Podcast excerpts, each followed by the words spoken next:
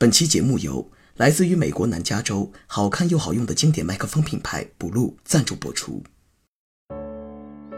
这里是小薇晨读，每天六点半，小薇陪你一起感受清晨的第一缕阳光。同步文字版，请关注微信公众号“洪荒之声”。本期导言：五月三十日，国资委新闻中心主任毛一翔出镜，严肃卖萌。为国资委短视频平台账号“国资小新”赢得了数十万粉丝。和国资小新一样，一批政务工号瞄准了短视频平台，但是近一个月就有近二百家入驻抖音，通过短视频，他们通报案情、展示文物、宣传旅游景点，还屡出爆款，让特警吃鸡给网友看。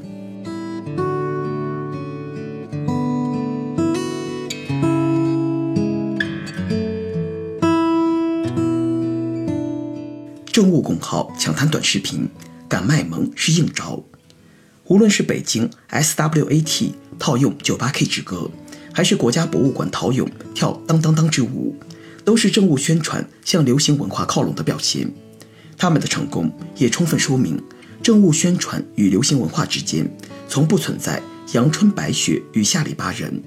甚至进一步来说，敢于向公众卖萌，应是未来宣传工作的基本思路。众所周知，照本宣科长篇大论早已不能适应当前宣传工作的整体趋势。试问短视频为什么得到大众热捧？短、小、快、活、精、细、实，这也是互联网优质文化应具备的基本特质。正所谓“明者因时而变，智者随事而知”。政务宣传若不能满足公众的文化摄取需求，就难以在舆论领域的战场上占据一席之地。可以看到，随着新媒体行业的蓬勃发展，公众的眼球已不再局限于两微一端，丰富的短视频创作形式吸引了大批流量的关注。就目前的统计数据显示，仅北快手、南抖音加起来的日活量就达到近两亿。短视频已成为一股不可忽视的力量，其文化张力已从线上走到线下。政务工号也只有加快布局，才能适应未来的宣传舆论氛围。有人说，部分政务工号之所以成功，是因为不拘一格的宣传内容，让公众看到了政务宣传不一样的活泼。事实上，打破严肃高大刻板印象，塑造草根新潮的媒体形象，仅仅是引动公众点击的敲门砖。公众真正喜爱的是主流意识形态与流行事物结合起来所迸发出的正能量。政务工号若能从传统的、民族的、外国的、动漫的、学术的等等领域广泛吸收素材资源，在音乐选材、语言模式、动作设计方面敢于打破常规，积极用乖巧、伶俐、可爱、诙谐的内容，不断推出贴合公众的审美需求的优质作品，与公众确认眼神，就必定能在短视频行当中烹饪出一道大众口味的家常菜。这就是俗称的卖萌行为。卖萌是什么？卖萌就是用讨人喜爱的内容打动受众。近年来的宣传实践表明，在内容上套用火爆的标签蹭热度是不足以得到公众长期支持的。政务工号抢滩短视频需要更多原创的、精致的、鲜为人知的内容元素，而推陈出新的关键在于深入民众的生活当中，挖掘与民众互动的那些生动的、有趣的、尖锐的场景，例如。街边交警与违章司机的有趣互动，科研机关展示夺人眼球的黑科技，地区政府表现民族特色的帅酷文化等等。从没有人说主流文化内容与流行文化趋势是相互分离的，而政务宣传若想占据短视频宣传的主导权，除了紧跟潮流、引领潮流，还得创造潮流，既能主动生成流行标签，引动公众学习。主动创造特色内容模板，引发他人模仿；主动发起热门挑战，带动线下活动发展。政务工号要当知名 UP 主，也离不开年轻化的媒体人才。卖萌不是刻意的讨好，不是降低姿态，更不是转变宣传导向，而是以一种更年轻化的面貌立足于公众面前。政务工号敢卖萌，政务宣传才能在奔向新时代的道路上展现出更强大的光芒。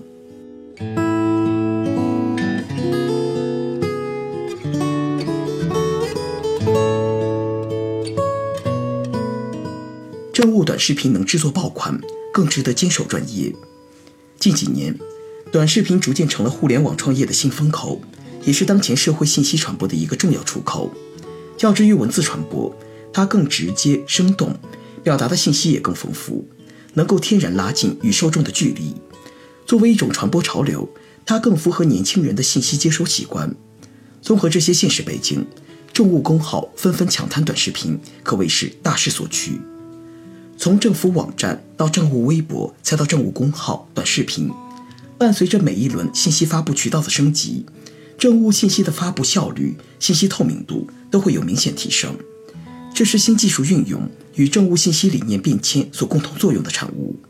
短视频由于更直观，信息更丰富，显然更利于增进政务信息与民众的互动交流，而政务部门。不断运用新的传播技术，也体现了主动拥抱新技术、新变化的开放姿态。愿意融入新的传播方式，本身就能为政务部门的公共形象带来增益。不过，政务短视频要做好，也给政务部门的信息发布能力提出了新要求。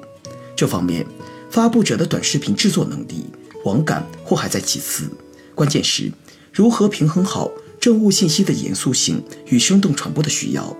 譬如，哪些政务信息是适合以短视频的方式来呈现的？哪些则应该慎重？必须有一定的筛选。若一味追求形式上的创新，为了短视频而短视频，就很可能适得其反。另外，短视频发布不能是以想要让大家知道什么为出发点，而应该是为了满足大家想要知道什么。换言之，不能单纯以蹭热点、制造爆款的心态来做政务短视频。一般而言。短视频的制作需要时间，与政务信息发布的效率之间存在一定冲突。这个时候就应该有所侧重，选取那些对时效要求没有那么高的信息，来以短视频的方式发布。总之，政务短视频可以有很多新鲜乃至另类表达，但不能偏离政务信息发布自身的规律和原则。像真实性就须臾不容打折。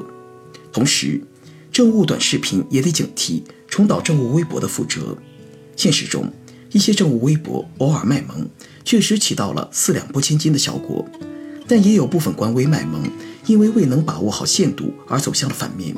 一些政务微博出言不当，严重影响了公信力和严肃性，一出事还动辄拿临时工来搪塞，这些毛病和陷阱，政务短视频理当尽力规避。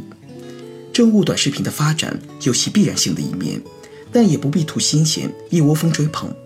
真的做好了准备，再试水也不迟。既能制造爆款，也能坚守专业理性，才是合格的政务短视频的应有之义。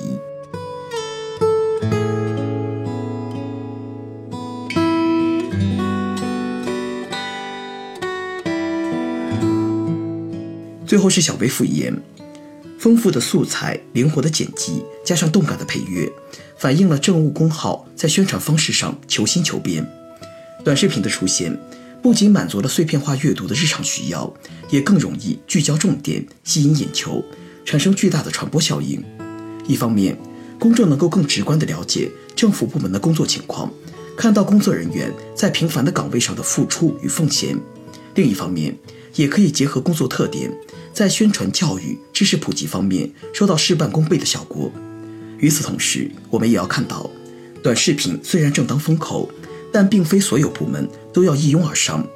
比起刚入驻时的一腔热情，如何提高运营水平和管理能力，才是对政务公号管理者的真正考验。